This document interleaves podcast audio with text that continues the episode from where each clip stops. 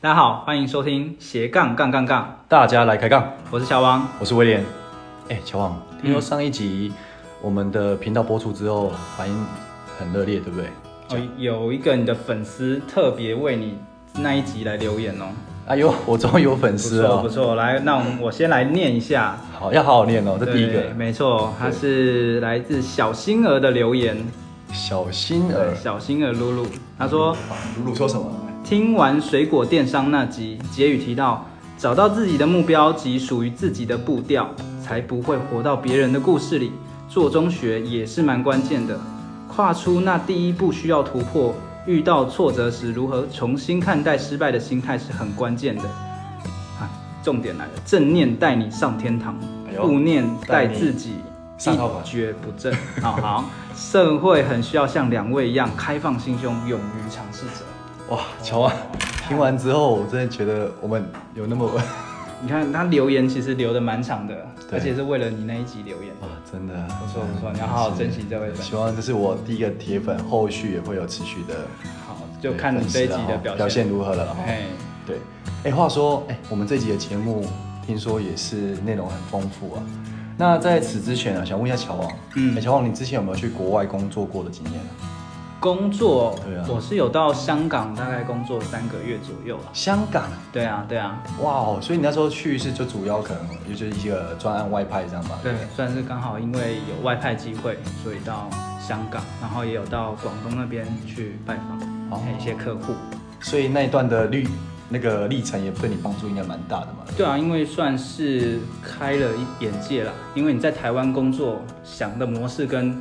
在台湾以外的工作，对岸其实对大岸家都不一样。对对对啊岸，啊，哎对没错离。岸这样会比较不一样。嗯 OK，好，那那后来的部分的话，让就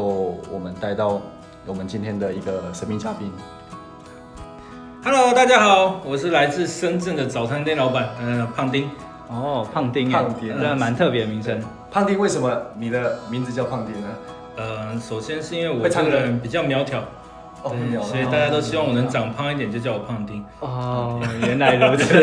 不是声音好，不是唱歌好听的、唱歌的还不错 蛮好听，的对，但因为这一集节目这一集节目的时间有限，我就先不唱。啊对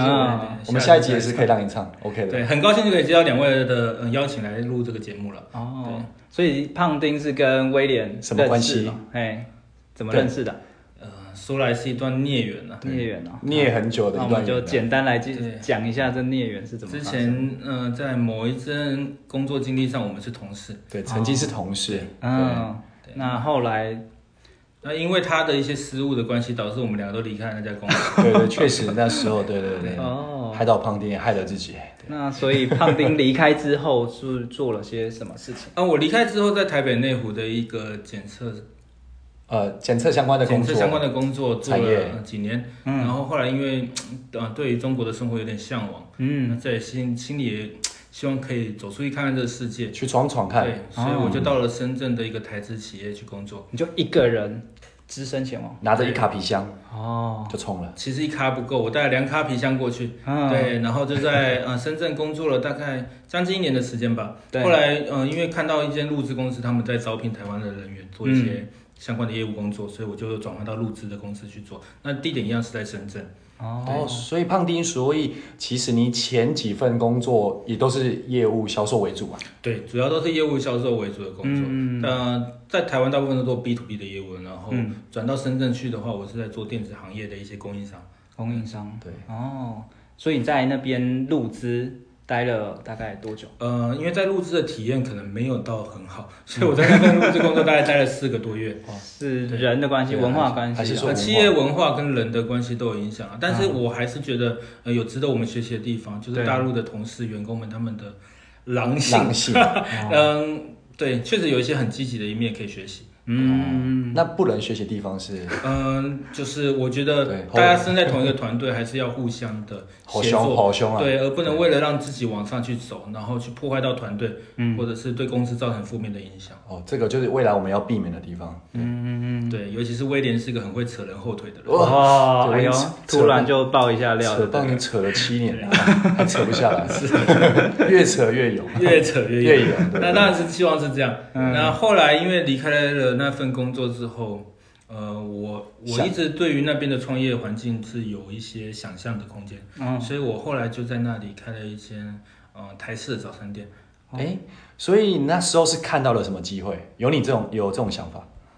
嗯，第一个是这样子的，我觉得在台湾美而美这样类型的早餐，其实对它也不是台湾与生俱来就有的。嗯，在我们父母那一辈，其实这类型的早餐并不是台湾早餐的主流。对对，然后，但是在我们成长的这个年代，其实这已经是我相信台湾大部分七成以上的人的早餐的选择。没错，对嗯，那在呃大其实陆不是这回对事。中国一直在复制台湾的经验嘛，嘿对不对？几个成长的经济体都是走这种方向。嗯那我觉得在他们的消费能力越来越好，对于早餐这一点也会越来越重视。那我觉得台湾早餐是一个很好的切入点，嗯再加上呃中国大陆他们的外卖平台是非常的蓬勃发展，啊，对。然后我们我自己在当面一开始是使用者，嗯那也接触了一些相关行业的人，了解到了里面可能会遇到的问题，嗯对跟你需要具备什么样的条件。嗯，那评估之后觉得我自己可以办得到，所以我就冲了对切入这个地方去做。哇！哦那方婷，听说你那时候冲的时候，你那时候做了些什么准备？那有遇到什么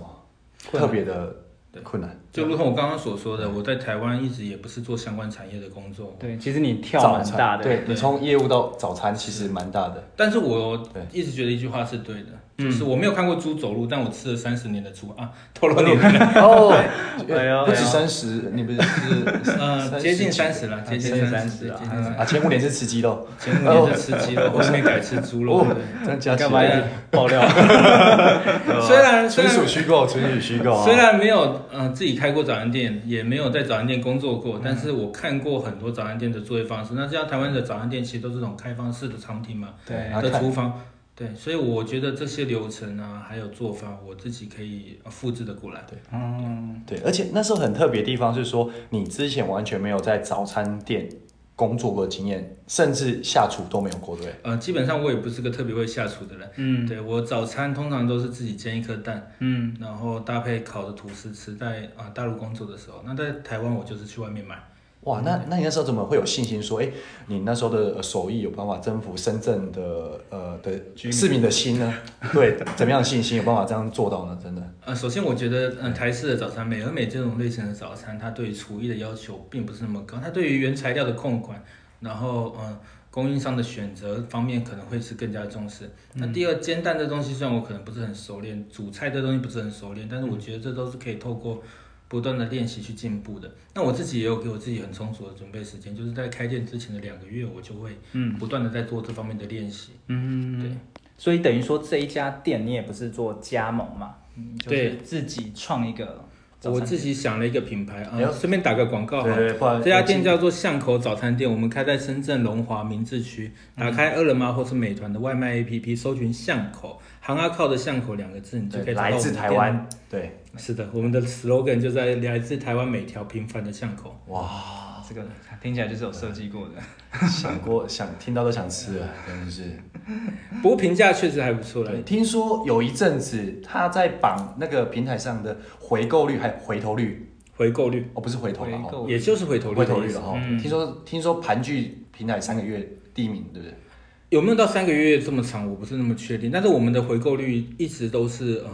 名列前茅的。那有很大的原因是因为在早期，嗯，呃，去年之前，我们很大的客户来源都是于在呃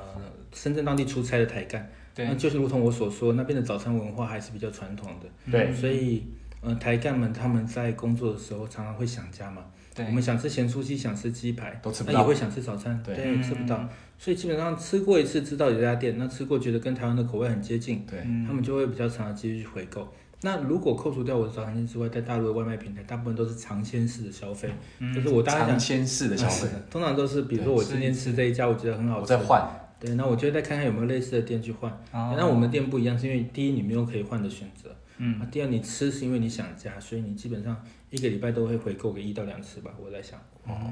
哎，那这样听起来，你那时候你们店主打的招牌是什么组合或者什么样的餐点？嗯，跟台湾有什么不一样？跟台湾没有什么不一样，因为如果有不一样的话，我就不过 去就不叫看台了。湾了，对不 对的，那我可能就被我的客户客诉对对，我尽可能做到跟台湾一样的口味对？。所以那时候卖的最好的是，嗯，蛋饼类我认为是卖的最好的，哎呦但是蛋饼汉堡、吐司这些东西也很卖。嗯对，关于口味这件事情，我有一点特别想要强调，我会觉得将来你要在外地创味，创创业嗯餐开餐厅的呃、年轻人们，就是如果你今天是想要主打台湾风味的话，你就对不要去迎合当地的口味，对，嗯确因实为对喜欢当地口味的当地人，他们点你的店是因为他们想吃台湾风味的东西。那你做的跟他们很像的话，你反而两边都不失去讨自好己味道不了嗯到地对是的，就是呃，你的同胞们可能会觉得啊，你做的有点偏差，嗯，对，那不是你同胞的那群人，他们可能说是假的台湾味道，对他们会觉得啊，原来台湾的东西就不过如此，就吃起来留根本也没什留么。在那啊俩嘛哦哈。是的，嗯，哎，所以像你在大陆那边就是开早餐店啊，开了一阵子，那为什么会回到台湾呢？哎呦，为什么呢？为什么呢？对，这也是我今天我嗯 会我在这边对我一想直分享觉得我不是这么斜杠的原因是，首先嗯对早餐店是我很长一段时间的主业，没哦错，那阵子对嗯，嗯那我现在在台湾重新回到我离开之前的那份那个行业去对做业务，嗯，对对，然后呃，反而早餐店老板这个 title 变成是我的斜斜杠。杠了。对，那最主要会回来的原因，也是因为我们知道新冠肺炎的疫情，嗯呃，今年有受到蛮大影蛮响，嗯大的影响。第一，我的早餐店的生意在前几个月受到很大的影响，但是现在有稍微恢复一点。嗯，那第二是因为我回来之后，现在两岸之间，如果你要再做频繁的移动是有困难的。对，嗯对，所以我就会想说，其实该闯的路我闯过了，那我就把它的重心从原本是 man，现在变成是 sub title，、对，就是我的副业，我的一个投资，嗯，但是就算你现在人在台湾，是的，你的那项事业都还是在自动运营，对，所以基本上对你现在的这个情况来说，还算是一个斜杠嘛。是的对吧。当然，我觉得。哦，我不太确定你们想要问的主题是不是说，你当你人不在那边的时候，你要怎么确保你的店能够运营？对，其实我觉得这个也是一般人会想知道的。对，就变成说你并不用去特别可能在现场。嘿，然后，但是你像譬如说，现在你在台湾，你透过什么样的工具或怎样的方式，你呢还能就确保那边有办法应允？这边可以分享给我们听众朋友吗？是的，其实这在我当初开店的时候，我就一直把它视为是一个很重大的目标。嗯，因为很多人会问我说啊，你开店很累，你一天三，对啊就一，年三绑百在六。店里面。对，，一般人对早餐店的想法就这样，就是哦是是早上三点起床嘛，是的，对，然后可能到中午十二点之类是的的，嗯。但是，嗯、如果我今天想要自己做一个餐饮的品牌，我想要复制成很多的连锁店，对，复制，那我不可能在每一家连锁店上面都有我的身影，毕竟胖丁只有一个，大家要好好爱护嗯它。呃对，珍惜，对， 所以我一开始就把我的店的规划就是设定在于，这家店即使没有我在现场，它还是能够运营。对那其实我做的早餐店，呃，主要百分之九十五的营业额来自于外卖平台。那外卖平台的好处就是它有点像是网络商店一样，对，你可以在网络上实时的搜到、呃、现在销售的数据，对，更改你的菜品，修改你的定价，呃，做你的曝光的活动促。销啊什么的，促销的活动，对，然后呃，当然你可以在上面透过收到钱，你人不用在现场，那扣除到这一点，在现场的实际操作，就毕竟单子来了要有人出餐嘛，对，呃，这是部分的话就是取决于你人员的训练跟管理，对我不会有什么，嗯，偷假包，嗯，套着风。对我不会有什么嗯、手段或者技术门槛，不会不透露给他们，我一直都是全部的去交给他们，甚至其实嗯，我现在有一个跟我最久的店长，从我开店第一个月跟到现在，他整家店的运作都比我更熟悉，库存的管理、人员的管理，现在即使有新的人员要面试，我也都是直接交给他嗯对，去有时候面试。有时候你都要问他是的现在的状况哎是什他么，是当地人吗？还对，台他湾是人一个二十二岁的江西小伙子。现在听说最近也是买楼房了嘛，哦，对真我的那个他在他在他们老家买了一间房，比他老板还在有你钱。这边做早餐店做到买楼房了。对，呃嗯，山当然西是不可能的事情。 后天，哦后天，后天他老板都还没干到这回事。老板都还没 买，员工就买了。你哇看，塞！但是我给他们还不错的收入了，嗯因为我一直在相信，就是当你要把这家店当做是一个连锁铺过去的东西，你必须要信任你的店长，你必须要让你店的好坏跟他的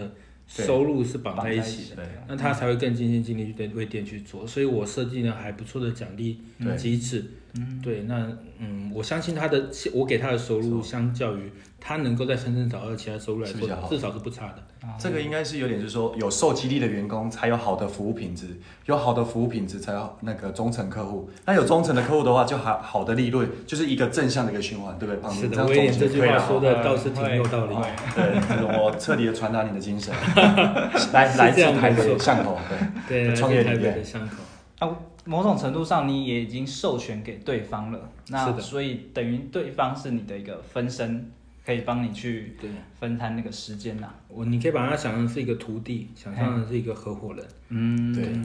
然后，嗯，我每家店的店长我都是以这个目的去设计的。嗯，所以每家店听说你还有开到第二家店，对不对？对，在短短一年内，对，我在开店的第七个月就开了第二家分店。对，哇对，嗯，其实速度很快。对，嗯，速度有点快，甚至有些太快了，嗯所以我我们后来就稍微有点调整。嗯对，就是下一家的分店，我们可能会更谨慎的去选择地点。嗯扩充的太快，有些时候是好的，但是有些时候会造成你管理库存，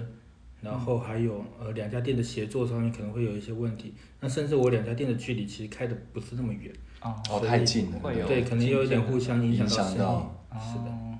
哎，不过在你的店里面，其实我记得好像空间没有到很大嘛。是的，然后你大部分的营收来源可能是来自于外卖，没错，大概占几百分之九十七以上都是九都十七是都是哇，都是透过外卖的外平台。卖。对，哇，那这样跟台湾有非常大的差异。差异台湾很少人会嗯对那么大的比例因为如果你的营收来源都在店里面的话，你可能都一直要顾那家店。就被你绑在那边了啦。嘿，没错，对嗯、当初会锁定这样的模式是第一，我没有太多的预算去竞争那些很热门的点位，哦例如因，为在深圳其实店租并不比台北来的低，嗯对那很多很好的位置，它有很高的费用，还有一点是在深圳，好的店面他们都会有一个叫做转让费，那转让费并不是付给这个店的呃房东，而是付给上一手的经营的店家。假设他觉得他这家店带来了很多人气，他已经先做了，他本来是卖水的，对他可能做的很好，他下一家即使你不是卖水的，你可能是卖便当嗯的还，是得他会可能可以收二十万、三十万块人民币的转让费，嗯在深哦圳这是很普遍的。在台湾好像比没有，嗯、比较少在台湾应该几是乎没有比较少没有道理会付转对让费。对，那转让费通常如果有的话，就是就我自己包了你的设备，就是我包了你的顶顶浪啦，对完全台湾的顶顶浪浪出啦，去台湾就叫顶让顶。浪，嗯对，操作比蛮不一样。那外卖店的好处是我可以避开这一点，我嗯可以用更低的成本取得我最低开店的门槛。所以一刚开始，某种程度上是节省你的资金成本对。嗯那还有一点是我考量到，因为我初期锁定的客群都是台湾人。对，对那台湾人在中国大陆，他们呃分布的据点，即使在同一个城市里面，可能分得很开。嗯，假设我今天我举例还说好了，假设我今天在呃国父纪念馆这里开了一家早餐店，那我相信住在台北车站的人不会到我这里来吃早餐，绝大部分不会。对对，可是，在深圳我们是同一个区的概念。但如果今天走的是外卖平台的话，嗯呃，你可能在台北车站很想要吃，那你叫个骑手，他可以最多骑五公里的距离，我觉得以那个画一个圆周，嗯对圆一个圈这样，然后送到你那边去。嗯，对，那我相信，如果我开在一个足够好的地点开外卖店，我附近涵盖的台湾人的数量是尽可能的多，那我的嗯店就有更高的存活的可能性。这样嗯，所以透过外卖，你等于把你的市场又拉大了。哎是的，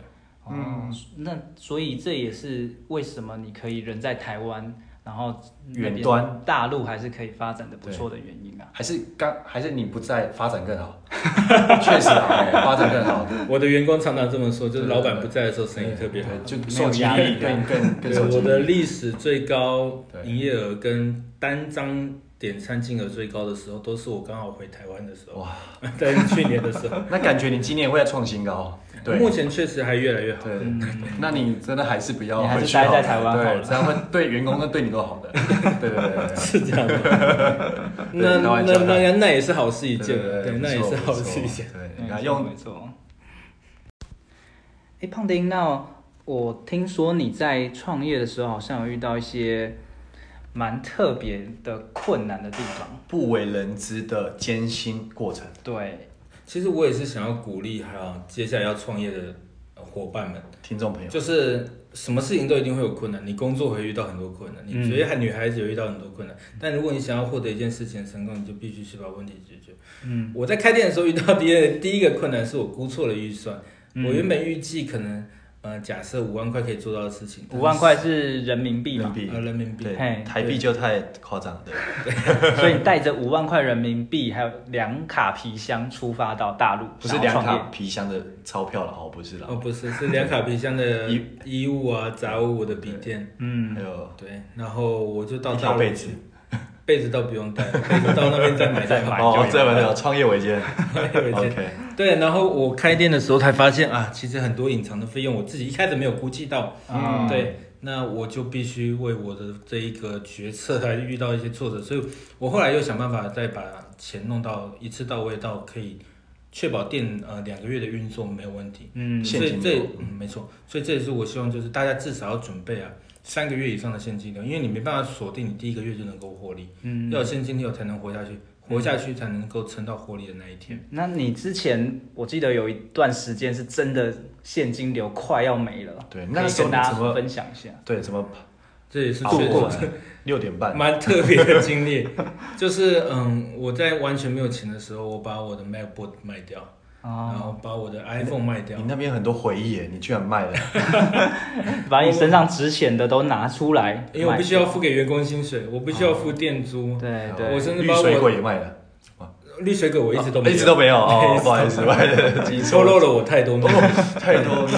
我把我住的地方的房子退掉，因为我的押金有两个月卡在那嗯里，我把那两个月押金拿出来付给我员工的薪水，确保他们下个月还能够继续来上班。哦那我没有地方住了，我就嗯睡在店里。我店里本来就有放一座小沙发，哦我就所以你是睡在小沙发上面，是的，白天在店里工作，哎工作完之后就在沙发休息，晚上要洗澡就在店里的厕所洗澡，因为我有个莲蓬头是专门用来洗清嘛洗，那种，对，就是白天洗马桶，晚上洗我自己。哇，这个画面真的是，不过还好是那时候天台正要转冷了，大概是九月十月的时候，睡了大概还一没有个到多月很的时冷间。哎，那时候只有冷水嘛，哦，那个没有热的，呃，对，只有冷水。 哇塞，把自己当马桶在洗。哎，这个画面，对这是这是其中遇到一个困难。嗯那还有一个点是我对于水电装修啊，还有看店面，还有一点就是跟大陆当地人打交道，其实那时候也都还在学习。遇到什么？我遇到了一些不负责任的包外包工程嘛，他们可能，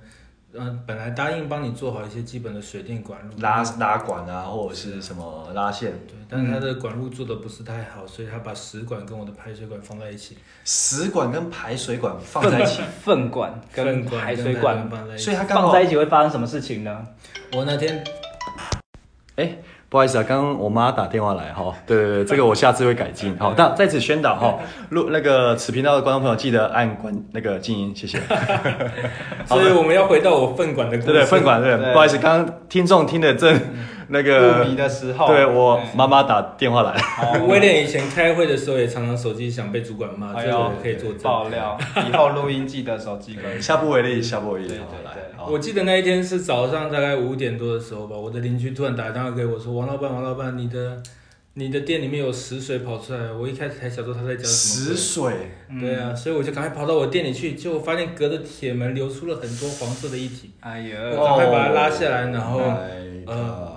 把那个管线的问题处理了，嗯然后有叫人来修。对我请了一个嗯、呃在那条街清洁打扫的大呃的阿姨，哎我给了他，我记得好像是一百五十块人民币吧，因为那真的太臭了。然后我就跟他一人戴着一个口罩，嗯，戴着手套，然后把店整理一遍。但是好消息是，好的地方是我的那时候店的设备那些都还没进去，就是食材还没了哈都，没有，就是一个全空的店面，还好，不然你损失就非常损大失。就更大了。嗯，对，然后我后来才又找到另外一个水水信任的过的那个水电工，然后把这些问题解决了，哦，才店才可以继续进行。嗯，所以那时候店整个地上全都是，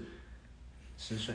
嗯，粪水。食水粪水就是很多卫生纸加大的。哦天哪 Oh my god！啊，希望观众这时候没有在对。希望没有影响到你们的用 餐。而现现在应该是通勤啦，应该不会， 哎，不会吃早餐。但是我就我都会把这些东西当做是我的一个养分，然后我去学会一个勇气去解决方法，让自己呃能够继续下去面对。对，其实当老板真的，你遇到各种问题，想象不到的问题，你都要想办法去解决。是，而且我一直相信开店已经是呃创业最简单的其中一个的一条路了。对嗯对，所以如果连这么简单的事情自己都没办法处理好的话，那我会对自己很失望。嗯，所以呃，像是类似的问题啊，我都会想办法去找到解决方式。嗯，那其实这反过来也回到我另外一个斜杠，就是回到工作职场生涯的时候，嗯，这样的态度也让我在工作上会更加顺利了。我觉得都互相的成长，哦，所以其实你觉得主业跟副业或斜斜杠的部分，其实是互相可以有对自己有帮助的。是的。哦嗯就比如说我们在做业务销售工作的时候，对常常都会有一些挫折，对，或者是呃意意想不到的问题，嗯，对，但是如果要把事情完成，要把任务完成，我们就会去想一些特别的方法来解决它。那解决完之后，这样的经历都是你的养分。对，那开店也是，但开店遇到很多 奇奇怪怪的问题，我到现在都一直记得。对，还在持续解决中哈。嗯，对，即使是现在，也都还有很多要学习的地方。那你在下一个阶段有没有想说，呃，你在大陆那边的事业有怎么样的发展呢？未来规划？嗯，我希望第一点是这家店能够有很稳定的获利，即使在目前新冠肺炎的疫情之下，对，能够维持成长，微幅的成长，或者至少要持平。嗯，对，那等到我相信大陆市场对台湾早餐的接受度又更高的时候，那新冠肺炎也没有影响世界这么严重的时候，嗯，我觉得我会再回去继续扩充我的店面，嗯，对不管是在深圳或者甚至深圳以外的地方北，上广深嘛哈。嗯，对，就把自己想象成是台式早餐的推广者，嗯， 哇，这样可能目标就会更明确一些了。台式早餐店教父，胖丁。对，不敢当，不哎、我很好奇，现在啊、呃在大陆那边台式早餐店目前是比较少人在做的吗？或品其牌。啊实一直都有。嗯、我举例来说，像是，呃，大陆有一些上海的地方有个地方叫昆山，那边是有很多的台湾企业，所以对有很多台湾人。对，东莞也也是是在有深圳上面，它其实离深圳很近，然后东莞也是很多台湾人的聚落。嗯，然后这两个地方其实都有很多非常道地的台湾的店。嗯像连锁嘛，也有过去开嘛，对不对？嗯、连锁的也有，然后呃个体经营的也有，也有很多。嗯、我们找我们餐饮同行的前辈，其实在那边都已经开店开了非常的久的时间。嗯，对。但是在深圳的台湾早餐店存活的， 嗯、时间听听就我所知都不长。对，这也是为什么我当初会去嗯、跳这个坑的原因。诶，哦那光听他这样听起来是说，呃，前面应该很多人尝在深圳尝试这一块，但你觉得像巷口的经营模式跟其他家有有什么特别，而让你存活到现在，甚至一直持续扩大？我觉得第一点是嗯、价位吧。其实台湾早餐是一种比较普通的东西，嗯，对。如果你卖相对的高价，跟牛排一样的价格，那我相信不管是台湾人还是本地人，他们接受度都不会太高。嗯，那一个另外一点是经营的模式吧，因为早餐经营这种东西，它毕竟主力是在早上，但对如果你要去开一间呃四五十平的店面，嗯，然后在还不错的地区，其实你有很长很大的一个营业时段间的空档，其实很亏的。对，对，所以我觉得我跟他们不一样，是我对于成本的控管，然后呃，锁定的客户的方向，还有经营的地点有点不一样。哎、那我好奇，所谓价位，你控制在大概范围是多少？嗯、我相信很多 我的客人会觉得我的早餐卖的贵，但是因为我们牵扯到嗯、呃人民币的问题，牵扯到物价的问题，还有很多我的食材毕竟是台湾过去的，对但是扣除掉这些之外，我尽可能的让我的餐点的价格跟台湾是接近的。嗯，最高我不希望超过一点五倍，嗯，绝大部分是落在一倍到一点二倍之间。嗯，我举例来说好了，假设台湾的早餐是卖三十块钱，嗯一那我份对，对我就会希望在呃我的店里这样的早餐价格最高最高不要超过三十六元。哦，一点二，对，所以跟台湾的感觉其实差距没有不会很大差哎。太大，但他们那边价那个物价水准应该是偏高的吧？对，其实，在深圳的物价，我觉得比台北还要来得更高了。哦，哇，所以对于一般人来说，他的早餐没有特别贵，啊，我相信是可以接受的程度。是可以接受的。对哦， ，OK，所以这是有关价位的部分。是的，那平数刚才有提到平数的部分，你说五跟五六十平比起来，你那边大概几瓶对我的店面大概只有十平的空间，你可以想象它大概绝大部分是餐呃厨房的空间，嘿然后还有一个是外卖取餐区，是否那些外卖的小哥们。大概可以做几个啊？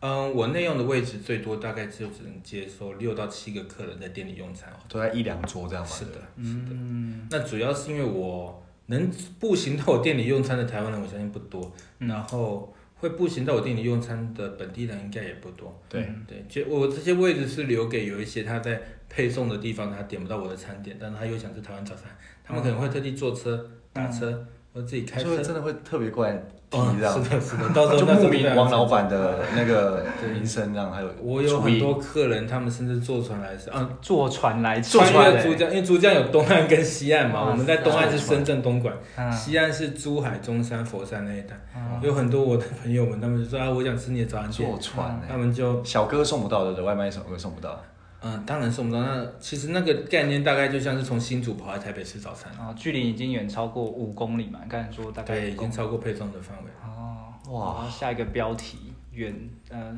坐船来吃早餐的的慕名而来的的。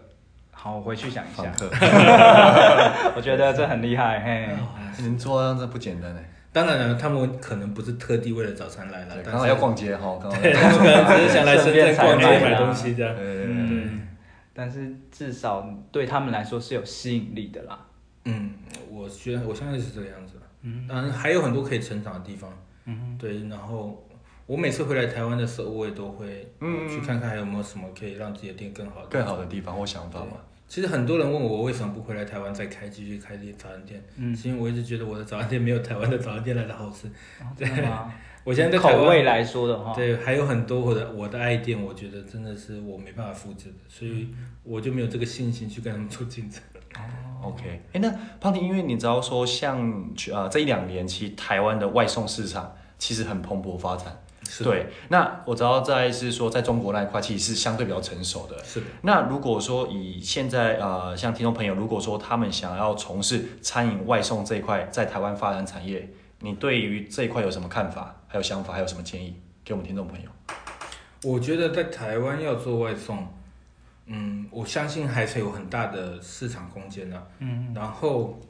我觉得，嗯、大家应该要勇于去突破一个新的方式，因为如果你要锁定在外卖平台，你应该把自己想象成是更接近一个电商，你可以想象成你是一个淘宝的电商或者是一个虾皮的电商，嗯，对，用嗯、呃更电商的思维来做，比如说你菜品的照片，你产品的设计、定价的设计。嗯，对，甚至你行销的方式都要更贴近于网络一点。我我们在大陆的店呢，其实大部分我们都会用很多的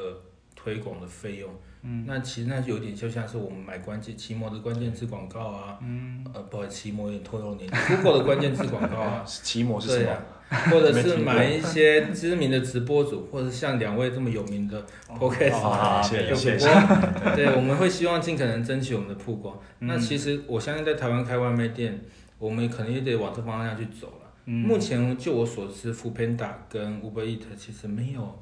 这么多的推广的广告可以去曝光你的店。嗯那我们可能就换个方向，我们锁定的就是产品的包装。对，产品的照片，然后锁定的客群去做一些，比如说网络广告的投放，来增加自己店的曝光。哦，所以换这样听起来的话，是说在呃，可能中国那边，它主要是透过跟像平台的合作，外送平台的合作去做一个曝光嘛。是对，但在台湾，如果说现在可能受限于现在可能两大的外送平台没有这样的一个呃合作或机会，那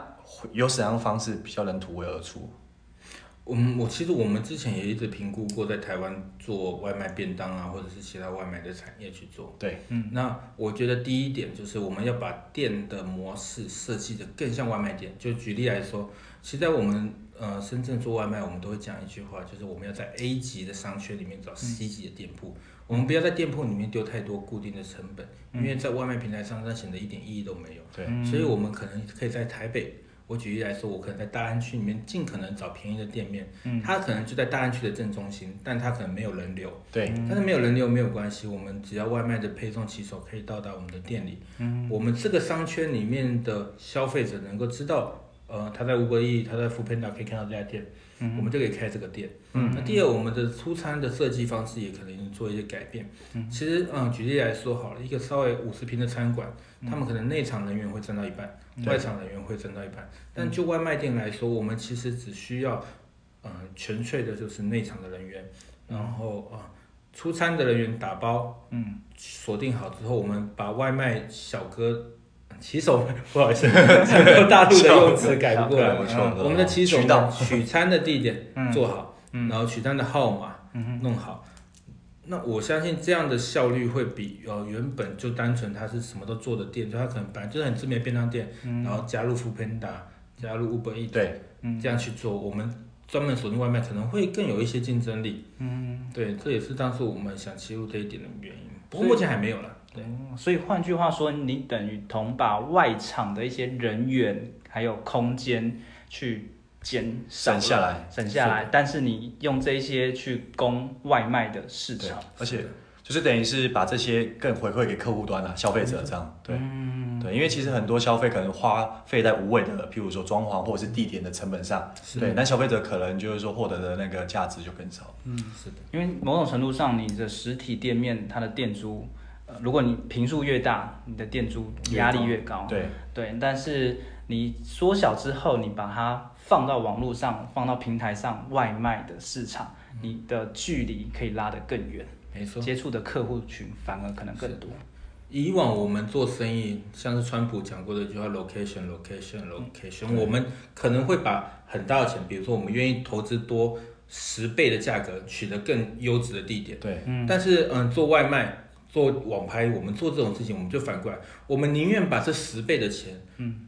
放到广告投放上去。或者是说产品上，是的，因为我们不需要人到店里面来用餐，我们需要人知道这家店。嗯，是的，我们可以做很高的折扣。嗯，本来定价一百元的东西，我们用七十元去卖。嗯，对，那三十元省下来的地方，就是从我们省下的租金成本、人事成本来，嗯，那也会更有效率。对，对，我觉得这种真的是那个老板的思维，我的钱要花在什么地刀口方，上，嗯，然后可以创造更好的效益，要去分配。是，像我回台湾，我都很喜欢去吃回转寿司。我觉得回转寿司虽然是一个很久的发明了，但是它一直是很有效率的餐厅模式。它省掉了很多的外场人员，那它的内场人员的工作效率也比一般餐厅来的更高。那其实外卖平台也是类似的效果。哦嗯，对，因为我们很在意的是出餐速度，对因为我相信不会有人愿意点一份餐，然后餐厅在四十分钟后才做完，再加上配送三十分钟，一个小时又十分钟拿到你的餐点，嗯，我相信这只会换来差评吧。对，好，胖丁，那我想问一下，因为可能在我们的听众里面，有些人他也想要往大陆发展，但是他对大陆市场不熟，没有人脉、没有资源的情况之下，你有没有什么样的一个建议方式或者是管道可以提供他们？呃，我觉得首先你要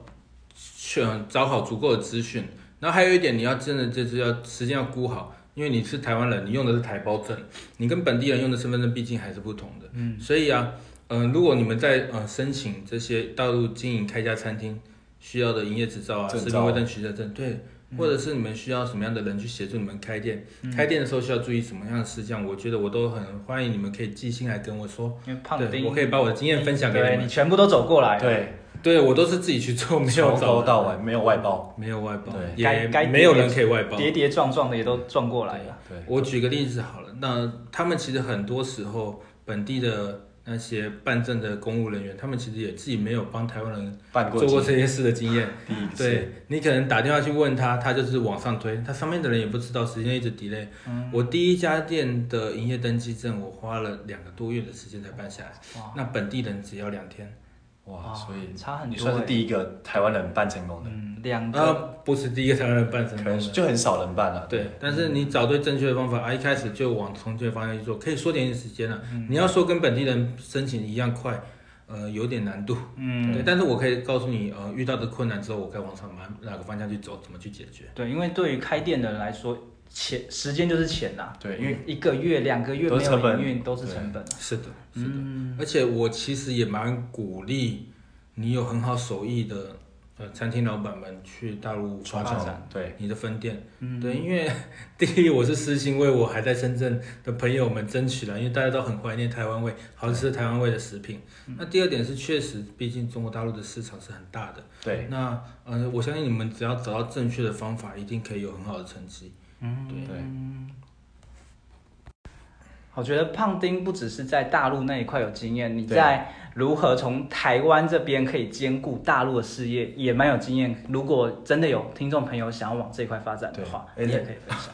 是啦，我相信如果你要过去那边开店，然后你的人全程在这里，那你可能本来在台湾的事情就得搁置。但是这也是为什么我推荐大家走外卖平台这条路。第一，这是个趋势。 对，我们在台湾可以看到美团外卖、f o o Panda 现在越来越蓬勃了，在大陆也是一样。那做外卖店的好处是什么呢？就是呃，我们可以透过后台看到每天经营的数据，嗯，对，我们就可以不包用括一担些心软件嘛，或者什么的。对，我们随时可以调整价格，我们也不用担心，就是呃，你在你在台湾，你不知道大陆那边实际经营的状况，因为这些数字都很清楚。嗯，对，那啊第二，我们其实很现在有很多的远端的遥控的软体啊，我们可以一些在嗯技术或工具啊，对，我们可以透过监视器看到现场的状况。摄对摄像对头或什么，但是我觉得最重要的一点就是，你必须要跟你的员工、你的呃